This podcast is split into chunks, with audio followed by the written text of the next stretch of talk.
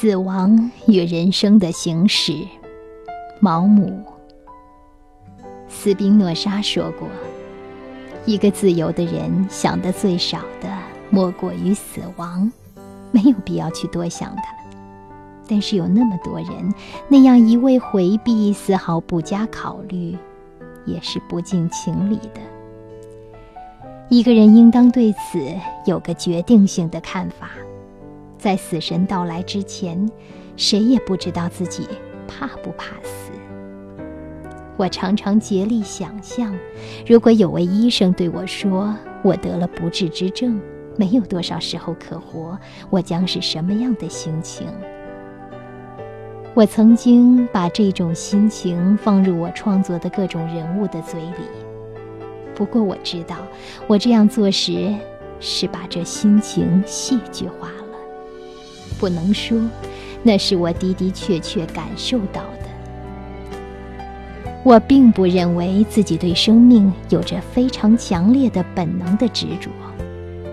我生过好几次重病，但只有一次知道自己是濒临死亡的边缘，而那时候我已经疲惫的不知恐惧，只想终止挣扎。死。是避免不了的，如何死法也无关宏旨。有人希望不要知道死亡即将来临，而有幸能够在没有痛苦的状态下死去。我认为他们的祈求无可非议。我一向惯于生活在未来之中，所以虽然如今我的未来是那么的短暂。还是摆脱不了那个习惯。我的心灵怀着一种特殊的安宁，盼望在不定的年限里完成我刻意制定的人生形式。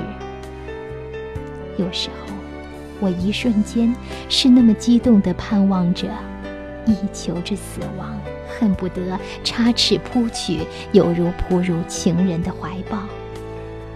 他给予我的热烈刺激，不亚于当年生活给我感受的。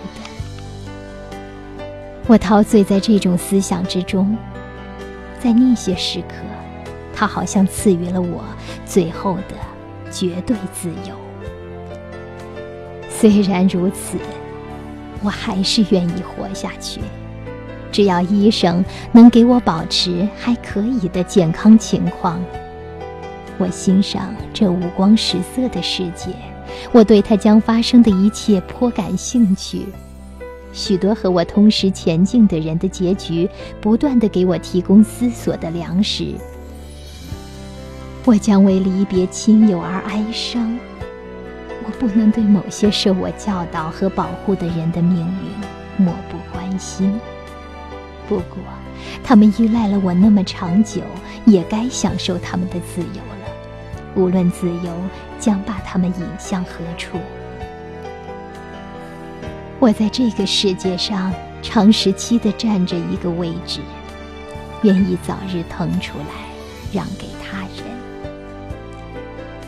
归根结底，一个人生的形式，关键在于完成。当在添加些什么，反要破坏设计的时候，艺术家。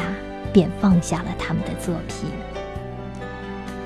但是现在，如果有人问我，这个形式有什么用处或意义，我只能回答说，一点没有。这仅是我在人生的空虚无聊上面硬加上去的东西，因为我是个小说家。为了自己乐意，为了自娱，为了满足我一种仿佛是官能的需要，我按照某种设计要求我的一生构成一种形式，有开头、中断、结尾。一如我拿各处遇到的人们做材料，编写成剧本或者长篇、短篇小说。我们是我们的性格和我们的环境的产物。我没有达成我理想的形式，连我比较向往的形式也没有达成，而只是完成了一个似乎还可以的形式。有许多人生的形式都比我好。我相信，我并不仅是受了文人常有的幻想的影响。反正，我认为最佳的人生形式属于庄稼人。他们耕种、收割，他以他的劳作为乐，以他的闲暇为乐。他恋爱、结婚、生男育女，最后寿终正寝。我仔细观察了那些有福的土地上的农民们，那里无需过分的劳动而五谷丰登。那里个人的欢乐和辛苦，正是人类共同的命运。在那里，我似乎看到了尽善尽美的体现了尽善尽美的人生。在那里，人生好比一篇优美的小说，从开头到结尾，循着一条稳定而连贯的线索演进着。以上我们共同分享的是来自英国的毛姆带来的《死亡与人生的形式》。他似乎告诉我们，对于死亡，我们不用过多的去想，也不要刻意的逃避。